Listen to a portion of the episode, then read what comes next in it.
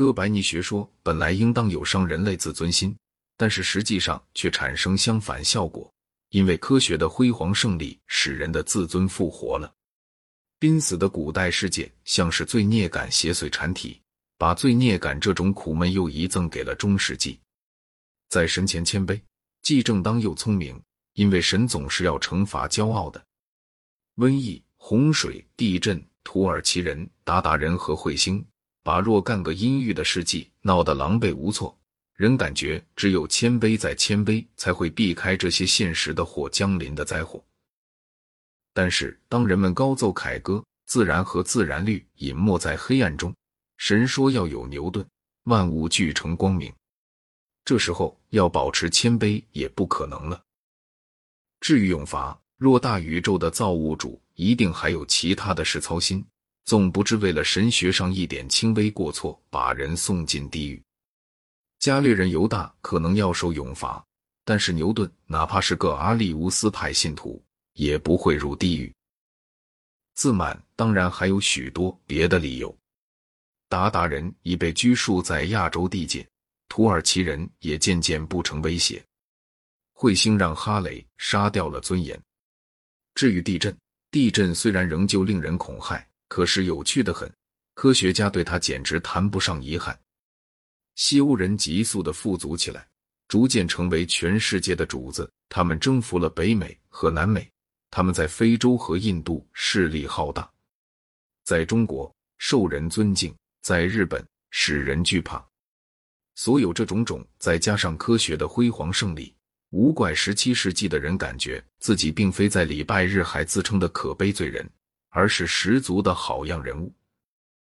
有某些方面，现代理论物理学的概念与牛顿体系的概念是不同的。首先说十七世纪时占显著地位的力这个概念吧，这已经知道是多余的了。按牛顿讲，力是运动在大小或方向上起变化的原因，把因这个概念看得很重要。而力则被想象成推什么或拉什么的时候所感受到的那种东西，因为这缘故，引力超距离起作用这件事被当成是万有引力说的一个反对理由。而牛顿本人也承认，必定存在着传递引力的某种媒质。人们逐渐发现，不引入力概念，所有的方程也能够写出来。实地观察得到的是加速度与方位配置间的某种关系。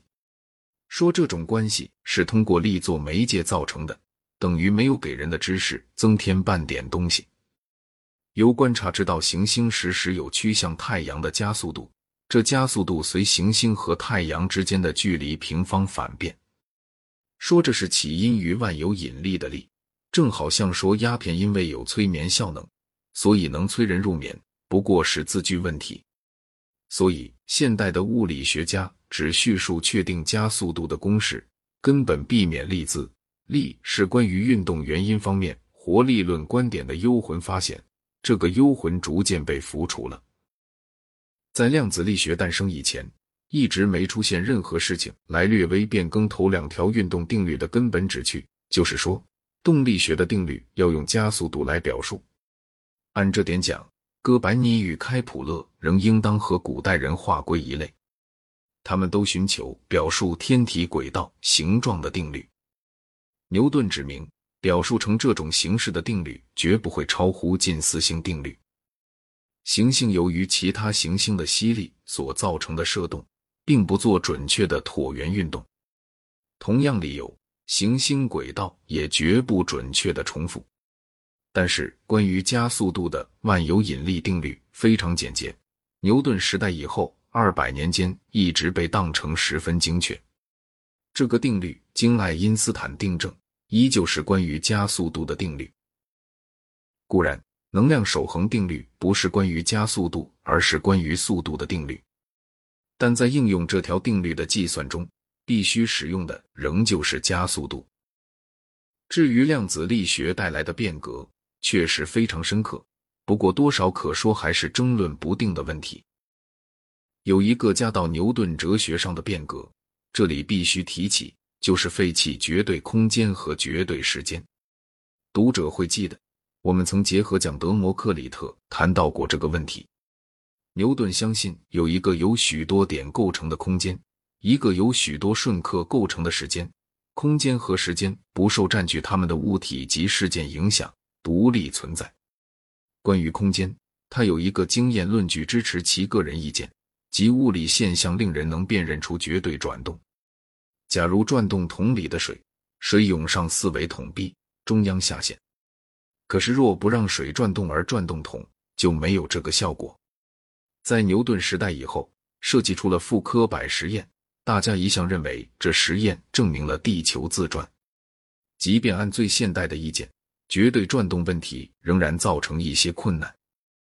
如果一切运动是相对的，地球旋转假说和天空回转假说的差别就纯粹是词句上的差别。但是，假若天空回转，星运动的比光还快，这在我们认为是不可能的事。不能说这个难题的现代解答是完全令人满意的，但这种解答已让人相当满意。因此，几乎所有物理学家都同意运动和空间纯粹是相对的这个看法。这点再加上空间与时间融合成空时，使我们的宇宙观和伽利略与牛顿的事业带来的宇宙观相比发生大大改变。但是，关于这点也如同关于量子论问题。现在我不再多谈。